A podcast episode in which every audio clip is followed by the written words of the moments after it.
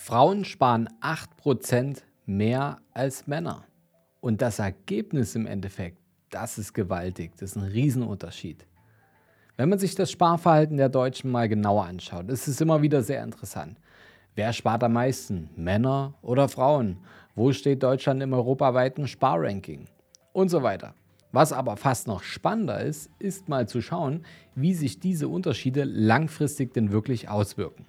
In der heutigen Podcast-Folge wollen wir uns daher das Sparverhalten der Deutschen mal genauer anschauen. Und wer herausfinden will, wie groß der Unterschied im Endergebnis zwischen Menschen sind, die wirklich nur ein bisschen mehr im Monat beiseite legen können und wollen, sollte jetzt unbedingt dranbleiben. Herzlich willkommen zur neuen Podcast-Folge. Mein Name ist Fabian Schuster und meine Vision ist es, dass wir die Schere zwischen Arm und Reich wieder ein Stück weit zusammendrücken können. Wie kann uns das Ganze gelingen? Naja, wenn ich jetzt nicht hier vorm Podcast-Mikro sitze, dann bin ich als Geschäftsführer und Berater in unserem Unternehmen, der Capri Consult, schon seit über zehn Jahren tätig und wir haben schon weit über 500 Menschen dabei geholfen, vom Sparer zum Investor zu werden und dabei sechs, sieben oder teilweise auch achtstellige Vermögenswerte aufzubauen und diese eben auch zu erhalten. Und genau ein Teil des Wissens bekommt ihr hier vollkommen kostenfrei durch den Podcast zur Verfügung gestellt und damit sollt ihr bessere finanzielle Entscheidungen treffen können. Denn leider lernen wir es oft in unserem Bildungsweg nicht so richtig oder auch im familiären oder Arbeitsumfeld ähm, ist das finanzielle Wissen vielleicht nicht da, wo wir es gern hätten. Aber deswegen seid ihr wahrscheinlich hier in unserem Podcast und wollt euch weiterbilden. Und wir starten jetzt direkt rein und schauen uns an, wie unterschiedlich das Sparverhalten der Deutschen ist und wie ihr damit bessere Ergebnisse erzielen könnt. Wir Deutschen sind ja bekanntlich sowas von diszipliniert und so sparsam. Das ist zumindest ein Klischee über uns, das sich sehr weit schon verbreitet hat. Doch stimmt es überhaupt? Die Bank N26 hat eine Studie durchgeführt und viele spannende Informationen über das Sparverhalten der Europäer herausgefunden. Und unter anderem, dass die Deutschen zwar sparsam sind, aber in Europa nicht auf Platz 1 stehen. In Deutschland sparen die Bürger durch, durchschnittlich 18 Prozent ihres Einkommens. In Spanien aber, die sind uns voraus, da sind es 23 Prozent. Auf dem letzten Platz liegt zum Beispiel Frankreich, dort werden im Schnitt 6 Prozent des Einkommens beiseite gelegt. Aber nun zurück nach Deutschland mit der Frage, welche Großstadt ist beispielsweise die sparsamste? Hättet ihr das gedacht? München bekommt hier die Goldmedaille, nämlich mit 20 Prozent.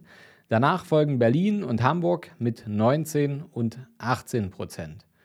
Wer wo wie viel spart, hängt dabei aber nicht nur von Ort, Beruf und Gehalt ab, sondern eben auch vom Geschlecht.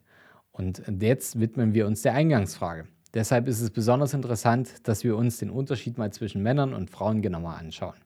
Denn obwohl Frauen im Schnitt 30 Prozent weniger Geld verdienen heute noch als Männer, legen sie davon mehr zurück. Ist ja verrückt, oder?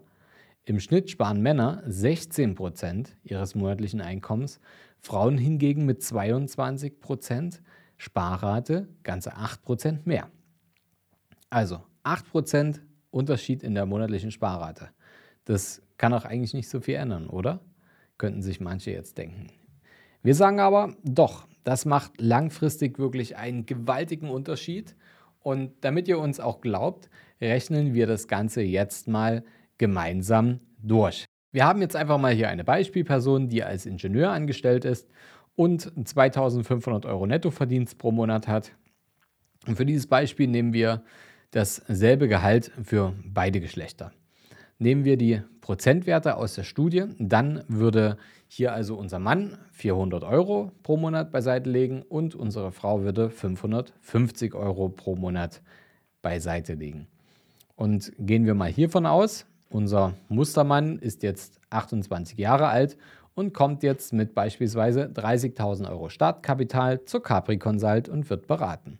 Er will das Geld jetzt für 35 Jahre anlegen und würde mit Hilfe eines breit gestreuten Depots im Schnitt 5% pro Jahr verdienen. Zusätzlich würde er noch die gesparten 400 Euro pro Monat anlegen und damit innerhalb dieser 35 Jahre 198.000 Euro in sein Depot einzahlen.